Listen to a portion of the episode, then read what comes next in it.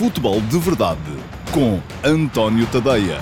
Então, olá, muito bom dia a todos e sejam bem-vindos à edição de sexta-feira, 4 de junho de 2021 do Futebol de Verdade. Ontem não houve Futebol de Verdade, eu esqueci-me que ia ser feriado, esqueci-me de vos uh, avisar uh, que não ia fazer programa na, na na quinta-feira, dia 3. Um, aviso já que também não vai haver na próxima hum, semana, no dia 10, uh, também não teremos um, futebol de verdade. Em princípio, ainda não, não me apercebi bem se temos alguma coisa que uh, leva que o faça na mesma. Ontem, uh, enfim, não havia nenhum, nenhum jogo, não tinha havido nenhum jogo absolutamente imponente na, na quarta-feira, portanto optei por uh, vos descansar da minha presença. Bom, Uh, Diz-me João Correia que houve alguma felicidade na vitória diante do Sub-21, é verdade, e, uh, mas já vou falar desse jogo. Hoje queria falar-vos, além do jogo do Sub-21, fazer aqui também uma ligeira antecipação do jogo de mais logo da seleção principal. É um jogo que vai ser numa hora de que eu gosto, seis e meia. Gosto de futebol ao fim da tarde, gosto de futebol à tarde, gosto de futebol de manhã, não gosto muito de futebol assim pela noite dentro, conforme já, já disse aqui algumas vezes. Uh, admito que para quem está a trabalhar até às 7 seja uma chatice, mas o jogo é pensado também para os espanhóis e em Espanha será às 7 e meia. Jogo em Madrid, com público, vamos ver como é que a Seleção Nacional vai uh, reagir à presença de público. Um Espanha-Portugal uh, com duas seleções, conforme já alguém me comentou aqui, de favoritos de segunda linha. vamos a ver. Enfim, eu acho que Portugal, e tenho visto com atenção as, as declarações eh, de Fernando Santos sobre o próximo Campeonato da Europa, porque ele tanto nos leva no sentido da euforia quando diz que, obviamente, que vamos falar para ganhar, como, uh, medi, como uh, tem declarações no sentido da precisamente oposto quando diz que perder com a Hungria no primeiro jogo não seria nenhuma catástrofe. Atenção, o Simão Rochinol, e vou só pedir que me retomassem o comentário que aí estava do Simão Rochinol, que diz que dia 10 é véspera do início do Europeu, eu sei que sim, Uh, mas dia 11 ainda cá estarei antes de começar o europeu. E além de que uh, a questão, eu farei programa dia 10, no dia 9 houver alguma coisa absolutamente impositivo um, de que eu tenha que vos vir aqui falar. Mas à, à partida não vamos, não vamos ter. Um, bom, uh, pergunta-me a Carla Sofia se vai ser um jogo já a testar o 11 base este hoje. Não, não vai. Não vai até porque há muita gente ausente, não é? Mas estava ainda uh, aqui a fazer uma pequena passagem pelas declarações de Fernando Santos, que ora vão no sentido de achar que Portugal é obviamente candidato, porque é uh, campeão da Europa em título, e portanto o campeão da Europa tem sempre que defender o seu título. Acho também uh, que a equipa, diz-me o Simão Rochinol, perguntam também se irá Fernando Santos apresentar uma equipa próxima do 11 titular, ainda sem Ruben Dias. Bernardo Silva, João Cancelo e provavelmente sem o Bruno Fernandes também, porque chegou anteontem, o que é que foi, portanto ainda não estará provavelmente no 11 titular. Uh, mas uh, ia dizer que uh, a equipa portuguesa, do meu ponto de vista, é superior àquela que ganhou o Campeonato da Europa de 2016 e, portanto, isso já seria mais do que suficiente para que Portugal possa ser considerado um dos candidatos à vitória final na competição, mas Uh, ao mesmo tempo, uh, parece-me que, comparando a equipa portuguesa com algumas das outras, uh, parece-me que, enfim, não, em 2016 Portugal não era a melhor equipa do Campeonato da Europa. Tenho essa noção. Foi aquela que acabou por ganhar a competição, porque nem sempre, tal como vimos ontem no Sub-21, nem sempre aquela que demonstra ser, aquela que no papel é a melhor equipa, demonstra ser a melhor equipa no campo. Portugal demonstrou em 2016 que era melhor no campo e agora, em 2021, um, se verá também quem é que é melhor no campo, porque é isso é que é, é importante. Em relação ao jogo de hoje, um, Diz-me o João Morgado Ferreira que neste Campeonato Europeu já não vamos ter fator surpresa, que esta euforia não é benéfica. Mas não há euforia nenhuma, João. Eu acho, enfim, eu acho que é preciso enquadrarmos as coisas uh, como deve ser. Eu, eu, se olhar para as seleções todas que estão uh, neste Campeonato da Europa, não vejo nenhuma tão forte como a França muito francamente, não vejo nenhuma equipa tão forte como a França. Depois, olho uh, e vejo ainda assim com um nível superior a Portugal, vejo a Espanha, vejo eventualmente até a Bélgica, uh, vejo a Alemanha e vejo a Inglaterra no mesmo nível de, de Portugal. Uh, portanto, não me parece de tudo. E Portugal tem o azar de estar logo num grupo uh, que é o grupo da morte, com a Alemanha e a França. Portanto, até pode acontecer, e esperemos todos que não, uh, que Portugal acabe por ficar fora logo na fase de grupos e, enfim, tem uh, duas das grandes favoritas à vitória final no, no seu grupo. será um grupo muito difícil, como diz o Luís Manuel, e não seria, enfim, um escândalo. Seria, obviamente, negativo se Portugal sair do Campeonato da Europa na fase de grupos. obviamente, o balanço que se fará no final será negativo. Uh, mas, dizem-me vocês, mas é um escândalo? Não, não é um escândalo, porque uh, se passarem a Alemanha e a França, também me parece que são... Uh, a França acho que é uma equipa superior a Portugal, a Alemanha acho que é uma equipa que tem pelo menos o mesmo nível da equipa de Portugal. Em relação ao jogo de hoje, um jogo contra a Espanha. A Espanha é uma das equipas que, do meu ponto de vista... Eu, eu quando disse Espanha segunda linha, é porque eu acho que a primeira linha é a França sozinha. É? Eu acho que a França realmente tem, ainda agora com o regresso de Benzema, uh, tem uma equipa muito superior a qualquer outra. Uh, e uh, para mim é a grande favorita à conquista deste campeonato da, da, da Europa. É campeão do mundo, perdeu a final do Campeonato da Europa de 2016 contra Portugal, um, e, portanto, a, e a equipa está melhor, porque estão a aparecer uma série de novos valores. Quem vê no Golo Kanté jogar, e enfim, não estou a falar aqui necessariamente de novos valores, é um jogador que já lá está há algum tempo, uh, mas quem vê no Golo Kanté jogar percebe logo a dificuldade que é uh, qualquer equipa uh, da Europa ganhar a esta equipa da França. E por alguma razão começa a ganhar corpo aí a ideia de que no Golo Kanté pode vir a ser o bolador deste ano de 2021. Um, pergunto ao Carlos Santana como é que o campeão do mundo e da Europa ficam no mesmo grupo. Pois é, isso tem a ver com rankings, não é? Uh, tem a ver com rankings e com uh, sorteios e com. Uh, nem todos são cabeças de série, com certeza. Bom, e aí os títulos não garantem o campeão da Europa. Foi há cinco anos. Em cinco anos muda muita coisa numa equipa. A equipa de Portugal está muito diferente hoje daquela que era há cinco anos. Se imaginarmos um 11 base com Rui Patrício, esteve lá de facto em 2016. João Cancelo não esteve. Uh, Rubem Dias não esteve. Uh, não fazia parte do 11 base. Depois uh, Pepe, Rafael Guerreiro, eventualmente se for Nuno Mendes, não esteve. o meio-campo já é mais, enfim, Bruno Fernandes não esteve. Uh, e depois na frente, Bernardo Silva não esteve, uh, João Félix não esteve. Portanto, a equipa é muito diferente da equipa que esteve em 2016. O facto, e nem acho mal que uh, os títulos não garantam à partida a qualificação como cabeça de série. Bom, vamos lá ver agora. Em relação ao jogo de hoje, o que é que ele nos pode dizer? Já percebemos que não vai ser com certeza nada para fazer avaliações relativamente ao 11 base. Fernando Santos ainda não poderá testar o 11 base. Eu gostava de ver porque acredito nisso e já escrevi sobre isso aqui há tempos. Gostava de ver uh, uma equipa com uh, Ronaldo e André Silva para Portugal poder começar a trabalhar essa dupla de ataque. Um, olhando para aquilo que são as, eh, as projeções feitas pelos jornais, a coisa aponta noutro sentido.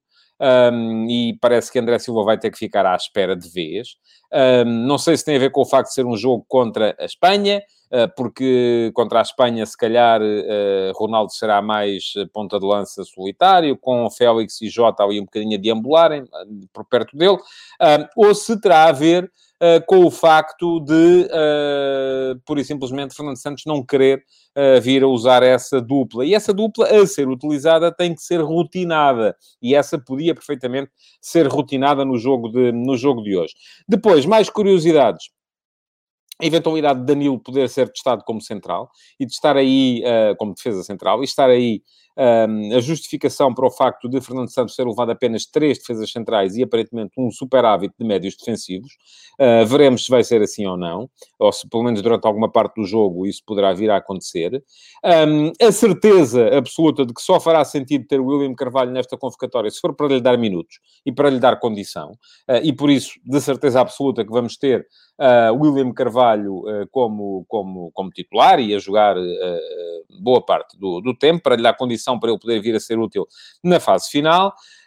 Um, a Carla Sofia diz-me que creio que será CR7 mais J, eu também creio que sim. Uh, mas gostava de ver André Silva com Cristiano Ronaldo. Já o provei, escrevi isso, está escrito no meu site. Quem quiser ir ao antoniotadeia.com pode ir lá ver uh, que uh, Ronaldo e André Silva são a dupla mais goleadora da Europa em qualquer seleção. Não há nenhuma seleção que apresente dois jogadores que tenham feito mais golos nos campeonatos nacionais uh, na Europa esta época do que os golos somados por Ronaldo e André Silva. Portanto, não há ninguém só a Polónia é quem se aproxima mais, mas enfim, a, a Milik fez para aí 7 ou 8, 9 acho eu, se bem me lembro ainda, e os outros 41 são do Lewandowski, uh, chega aos 50. Portugal está para lá disso, entre Cristiano Ronaldo e André Silva. Depois, mais curiosidades, uh, ver se há a estreia de Pedro Gonçalves. Uh, se ele veio para aqui e não foi para o Sub-21, com certeza que é para ser utilizado. Uh, ver qual é o papel que um, Fernando Santos reserva a João Félix. Porque João Félix, sem Bernardo Silva, pode ser o tal avançado mais uh, para segurar mais a bola, mais criativo, enfim, porque os jogadores não podem ser todos iguais. Eu falo aqui muito da questão da complementaridade. O Henrique Abranches diz-me que eu estou sempre a insistir no Félix, mas que ele não vai sair do banco. Vamos a ver. Uh, eu acho que não havendo Bernardo Silva faz sentido que Félix apareça, porque é o tal avançado. Os avançados têm que ser complementares. E os defesas, e toda a gente tem que ser complementar. Pode ser Pedro Gonçalves também. Uh, admito que sim, mas vamos a ver. Uh, acho que isso agora tem a ver com, a, com, as, uh, com as condições que o selecionador vir num e noutro. mas é preciso, se há um avançado mais retilíneo, mais direto, mais dado a ir buscar profundidade, como é Jota, tem que haver um avançado mais entre linhas, mais contemporizador, mais abaixo a ritmo de jogo, como pode ser o Pedro Gonçalves ou como pode ser o João Félix. E, portanto, um, são estas as questões uh, uh, em torno do jogo de hoje, a curiosidade que tenho em relação ao jogo de hoje. Portugal ainda estará sem o Gonçalo Guedes, uh, sem o Bruno Fernandes, creio eu, porque chegou há dois dias, portanto acredito que o Bruno Fernandes não poderá, não será ainda titular. e em relação à equipa titular, faltarão com certeza quatro jogadores. Uh, Rubem Dias, João Cancelo, Bernardo Silva e Bruno Fernandes. Uh, portanto, não há grandes ilações a tirar relativamente ao 11, até porque depois, uh, incluindo um jogador e saindo outro, há grandes diferenças. Diz-me o Manuel Ferreira, não concordo que a França seja superior a Portugal. Temos em muitos setores do campo melhores jogadores, mas como sempre as nossas seleções, as outras seleções é que são boas. Nós, portugueses, nunca valorizamos o que é nosso e faz aqui um bíceps extremamente desenvolvido. Oh, Manuel, eu não entro nisso, desculpe lá, não, não... Aquilo que faço é uh, uma avaliação pura e simplesmente racional das coisas. Não acho que os nossos sejam melhores só porque são nossos, também não acho que sejam piores só porque são nossos. Aliás, estou-lhe aqui a colocar a seleção portuguesa ao nível da Espanha, ao nível da Alemanha, ao nível da Itália, eventualmente, um, ao nível de, de, da generalidade das equipas, simplesmente acho, e já achava em 2018 e em 2018 tive razão, e já achava em 2016 e em 2016 não tive razão, uh, que a França é a melhor seleção da Europa neste momento. É aquilo que eu acho. E acho que está um, um, patamar à frente de todas as outras. Mas, enfim, posso estar enganado, e até porque em 2016 Portugal ganhou a França. E, portanto, ganhou uh, uh, o campeonato. Pergunta-me o Nuno Cunha se faz sentido estar o William com Palhinha. São posições diferentes. O, o, Fernando Santos não gosta de ter o William como 6. Eu acho que o William, em condições, seria o melhor 6 português. Uh, mas na seleção ele tem jogado sempre a 8, sempre como segundo médio, para chegar à frente. Eu acho que William e Palhinha podem ser jogadores complementares. Aliás, acho que são até mais complementares do que Danilo e William, por exemplo. Um, agora, o que é que vai na cabeça do selecionador? Eu, eu aqui, eh, as pessoas têm sempre muita tendência para uh, dizer, ah, mas o, o, jogador A é melhor que o jogador B, portanto tem que jogar, certo? Mas a questão é que se optarmos por um determinado jogador, e estava a falar disso há bocado no ataque, se tivermos Jota, por exemplo, uh, que é um tipo de avançado, não faz sentido ter depois outro tipo de avançado igual. É preciso ter um tipo de avançado diferente para haver complementaridade. Porque é tal coisa, hum, eu já dei aqui esse exemplo uma vez, se cá em casa toda a gente gostar de aspirar e ninguém gostar de lavar a louça, aquilo que vamos fazer é ter uma casa impecavelmente aspirada, mas louça suja até depois da manhã. E isso não dá muito jeito aquilo que dá jeito é haver complementaridade, é haver gente para fazer todas as tarefas. E uma equipa de futebol é exatamente igual à divisão de tarefas que vocês têm em casa. Um, o Pedro Nuno Lemos diz que para ele o melhor 8 seria o Ruben Neves. Eu não, não, não, não concordo, acho que é um 8. Uh, pede-se outras coisas. Acho que o Ruben Neves podia ser um bom 6 também, uh, embora lhe falte, do meu ponto de vista, uh, capacidade sem bola, de jogo no jogo sem bola. Um, bom, ah, vamos, ah, já estamos, o Laureta Román já me está aqui a entrar por questões que eu até posso pensar, mas não posso provar, e portanto vamos mudar de assunto. Uh, já sabem, logo à noite, seis e meia, logo à tarde, seis e meia, uh, RTP1, vou lá estar para comentar o jogo em direto. Uh, e, portanto, conto convosco também para fazerem parte da equipa aí desse lado, da equipa dos que vão estar a ver. Bom, ontem houve sub-21. E como houve sub-21, hum, eu já escrevi hoje, os sub-21 qualificaram-se com brilhantismo para a final uh, da, do, do, do, Campeonato da Europa da categoria. É a terceira vez que Portugal vai estar numa final do Campeonato da Europa de sub-21. Esteve em 94, com a chamada geração de ouro, com uh, Rui Costa, Figo, uh, Jorge Costa, o Peixe, o João Pinto, enfim, aquela geração de ouro que foi campeão do mundo de sub-20 uh, em dois campeonatos consecutivos, 90, 89 e 91, e depois em 94 esteve a equipa nacional na final do Campeonato da Europa de Sub-21. Perdemos com a Itália. Depois esteve outra vez em 2015, Uma equipa que uh, teve, por exemplo, sete jogadores que estão agora na lista final de Fernando Santos para o Campeonato da Europa de uh, seleções principais, a saber, William Carvalho, Bernardo Silva, Sérgio Oliveira, Rafael Guerreiro, João Cancelo, Ruben Neves e Rafa. Estes sete estiveram na uh, equipa que em 2015 chegou à final do Campeonato da Europa de Sub-21. Destes sete, três nem sequer foram titulares o João Cancelo, o Rubem Neves e o Rafa. Um, na equipa titular estavam jogadores como o Ricardo Pereira, o Tiago Ilori, o Paulo Oliveira, o Ricardo Gaio, o João Mário, uh, o Ivan Cavaleiro e o José Sá.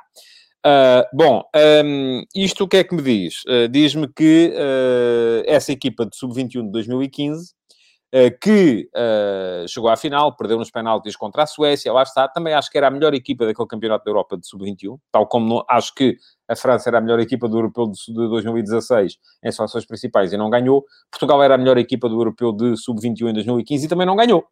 Uh, porque nem sempre aqueles que no papel são os melhores acabam por ganhar. Depois é preciso ganhar no campo e Portugal não conseguiu ganhar essa final à, à Suécia, empatou e depois perdeu nas, nas grandes penalidades. Um, desta vez, uh, Portugal uh, está outra vez na final com uma geração diferente. E hoje de manhã escrevi sobre isso. Escrevi sobre aquilo que eu chamei o paradoxo Motinho, e o Motinho está muito aí na ordem do dia, já percebi, já houve várias pessoas aí a falarem do Motinho por outras razões. Um, mas aquilo que eu uh, costumo chamar o paradoxo Motinho tem a ver com o seguinte. Uh, para quem não sabe, uh, o João Motinho uh, foi, em 2003, Portugal foi campeão da Europa de sub-17. Eh, fase final realizada em Viseu.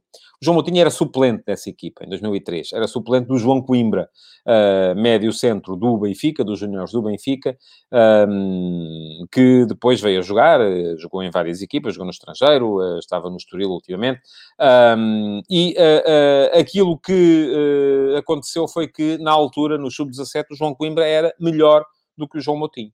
Acontece que depois, fruto de diversos condicionalismos, e depois foi imediatamente depois, o João Coimbra nunca conseguiu pegar destaca na equipa do Benfica e o João Moutinho, por falta de capacidade de investimento do Sporting, ele e outros miúdos, um, dessa equipa, como Miguel Veloso, por exemplo, acabaram por chegar cedo à equipa principal do Sporting. O José Peseira apostou neles, depois o Paulo Bento apostou neles, e isto significa que uh, eles cresceram competitivamente, uh, fruto do contexto clubístico a que estavam submetidos, e chegaram muito mais depressa à seleção principal do que outros uh, jogadores. E o João Moutinho, em 2005, estava a jogar uma, uma final da Taça UEFA, antecessora da atual Liga Europa, portanto, sujeito a um, a um contexto competitivo mais exigente desde mais cedo, acabou por suplantar os jogadores que estavam com ele uh, até aqui. Ora, esta seleção de sub-21 de Portugal é uma seleção que contraria este paradoxo João. Uh, e, e, isto uh, significa que é uma seleção que está uh, a ser capaz de manter-se unida depois de ter jogado,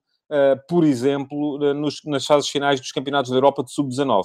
E só para vos dar uma ideia, nestes 23 de Rui Jorge, para este campeonato da, da, da Europa de uh, sub-21 estiveram 6, uh, 1, 2, 3, 4, 5, 6, 7, 8, 9 jogadores que estiveram na fase final, na final, não foi na fase final, foi na final, que perderam a final do Campeonato da Europa de Sub-19 em 2017. Vou dizer-vos quem. Diogo Costa, Diogo Dalot, Diogo Queiroz, Abdu Conté, Diogo Leite, uh, Florentino, Rafael Leão, Jetson e Jota. Nove. Só aqui estiveram nove.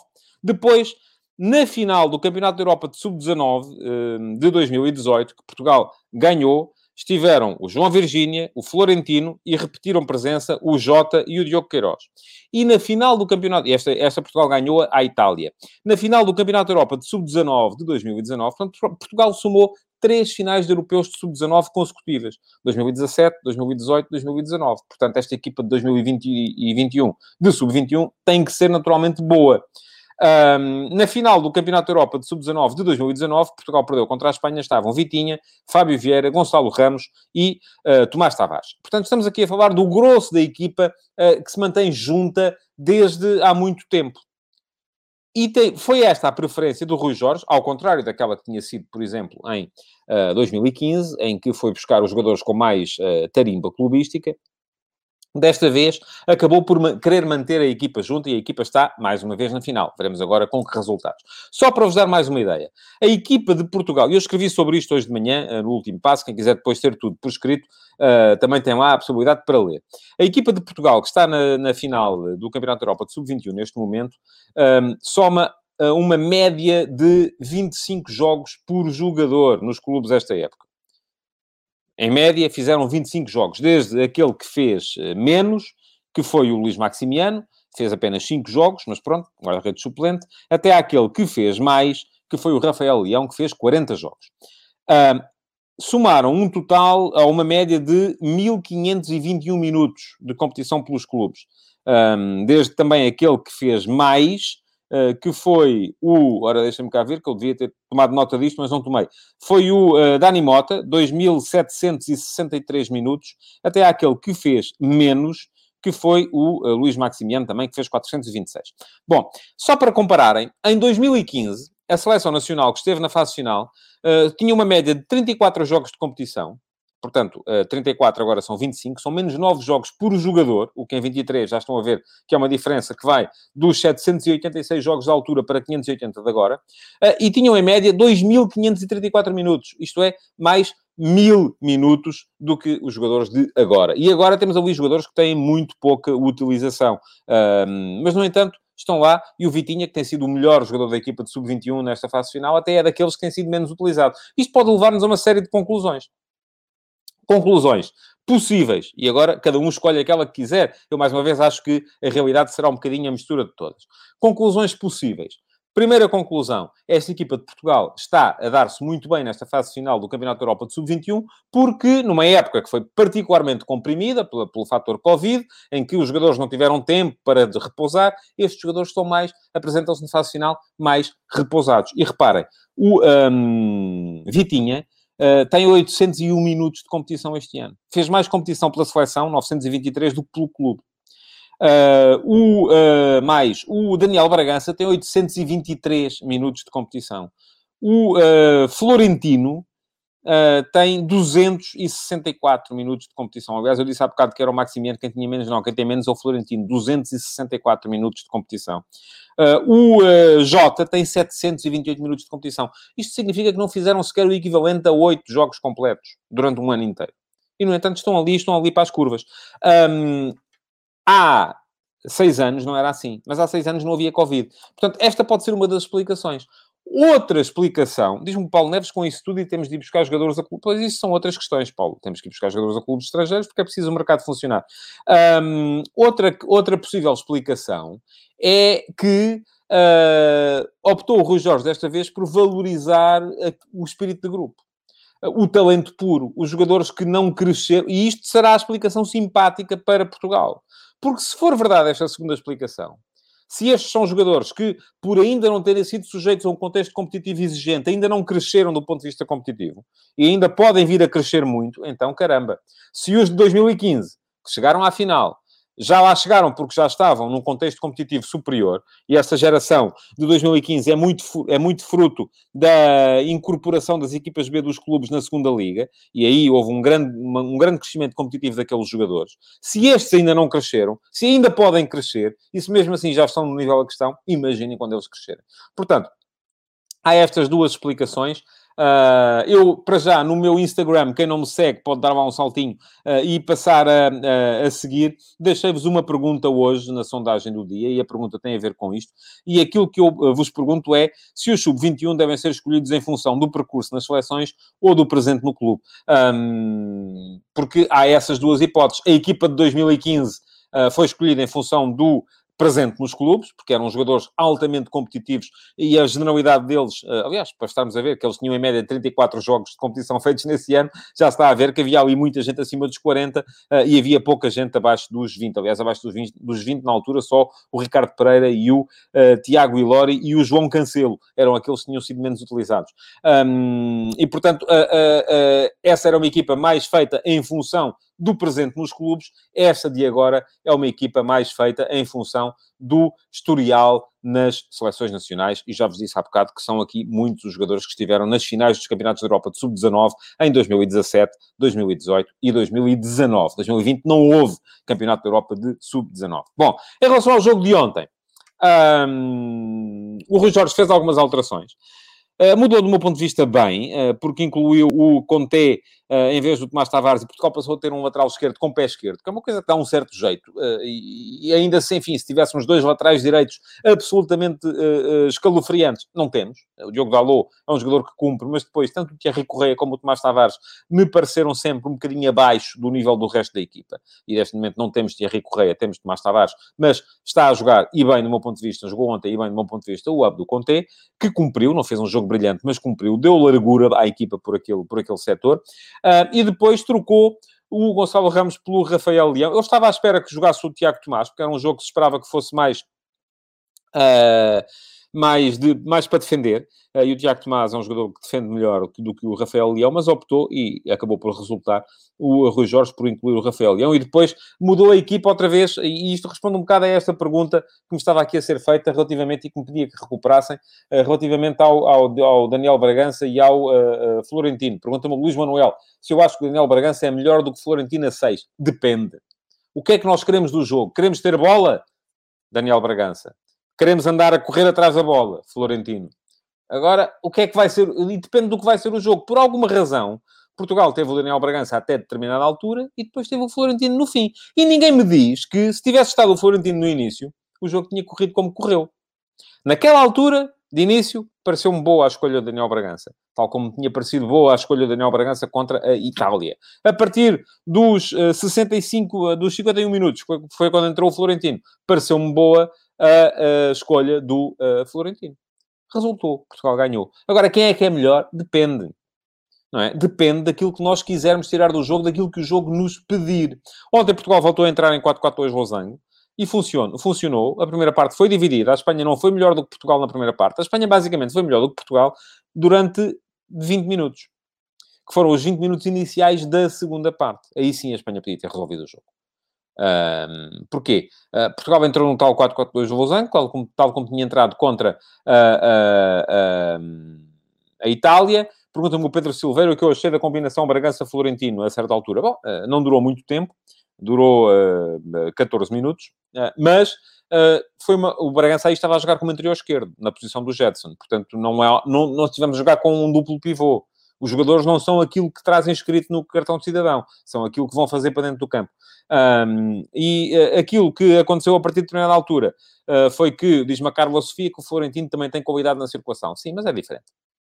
Não tem uh, gênio, acho eu.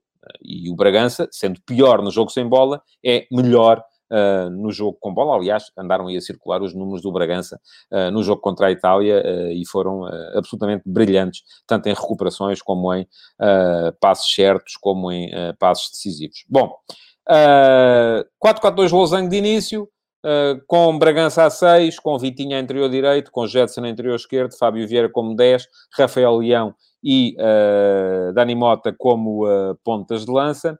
Uh, depois, a partir de determinada altura, tal como aconteceu contra a Itália, a Espanha começou a criar dificuldades à nossa organização defensiva, porque este 4-4-2 losango exige muito do ponto de vista físico, e então aí Rui Jorge mudou logo com a troca do Jetson pelo Florentino, um, dando um 6 mais competente sem bola, uh, e depois disso, uh, aos 64 minutos, com a troca do Leão pelo Tiago Tomás, mais poder defensivo na frente, do Bragança pelo Tiago Baró e do Dani Mota pelo uh, Jota, passando a equipa para 4-3-3, tal como no jogo contra a Itália. E aí Portugal passou a jogar então com Tiago Tomás a ponta de lança, Jota de um lado, uh, o uh, Fábio Vieira do outro, e depois também com o Florentino atrás de uma dupla de médios composta pelo Vitinha e pelo Romário Baró. Pareceu-me ser um jogo bem gerido, também a ajudar, é verdade, esteve a saída do Brahim Dias na equipa da Espanha. Parece-me que a Espanha piorou quando o Dias saiu, e isso também acabou por ajudar Portugal de certa forma. Portugal chegou ao, ao golo com muita felicidade, é um autogolo um, quando aquilo que o uh, Fábio Vera queria era cruzar para o Tiago Tomás, uh, mas pronto, aí está, é isto que diz o Tiago Miguel. Uh, já estivemos azar noutras ocasiões, tivemos sorte ontem, e acabou Portugal por justificar a presença na final contra uma Alemanha que é forte, atenção, mas acho que não é mais forte que Portugal. Muito francamente, acho que não é mais forte do que, do que Portugal. Bom, antes de chegar ao final do Futebol de Verdade de hoje, breves passagens pelos, pelos, assuntos de mercado. Parece que Mário Gonçalves vai para Braga, é uma grande aquisição do Sporting Clube Braga, mais uma vez a abastecer-se no mercado interno. Uh, Parece-me que uh, pode ser uma adição uh, importante à equipa, até porque faz duas posições.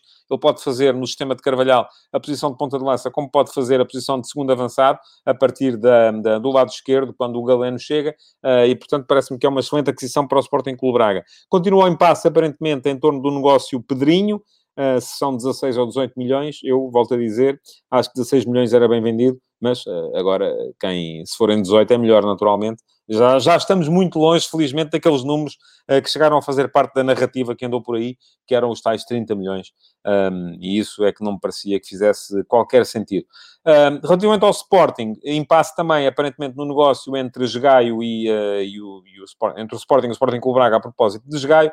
Um, Diz, uh, dizem os jornais que o, Sport, que o Sporting Clube Braga quer 8 milhões por 80% do passe, e eu, que gosto do Gaia, acho que é um excelente jogador, uh, mas lembro que o Sporting tem Pedro Porro, uh, pelo qual tem uma, uma opção de compra de 8 milhões e meio, e é mais jovem, e pode vir a render dinheiro no mercado no futuro. Pergunto se fará sentido o Sporting gastar 16 milhões e meio por dois jogadores para a mesma posição. Acho que não. Um, uma coisa era, não há Pedro Porro. Não há Pedro Porro, até achava que uh, Jogaio por 8 milhões era... O Loreto Romano diz que o Mário Gonçalves não está confirmado. Eu sei que não está. Eu disse, parece que vai. Ou parece que está apontado para lá. Um, Uh, e a dizer que, uh, não havendo Porro, acho que o Sporting podia, de facto, investir bastante no, no Jogaio. Havendo Porro, e acho que seria um crime o Sporting não acionar a opção de compra por 8 milhões e meio, até porque o jogador já se viu que está bem lançado para a seleção espanhola e poderá vir a valer muito mais no mercado no futuro, uh, será uh, quase um crime não acionar esta opção, e aí, acionando esta opção, 8 milhões e meio pelo Porro, 8 milhões por um lateral esquerdo, um lateral direito ou um ala direito suplente, parece-me um, parece-me uh, mal. Diz o Simão Rochinol, o City tem cláusula de recompra do Porro por 16 milhões, mas esqueça, Simão, não vai, não vai acioná-lo, o City não faz essas coisas.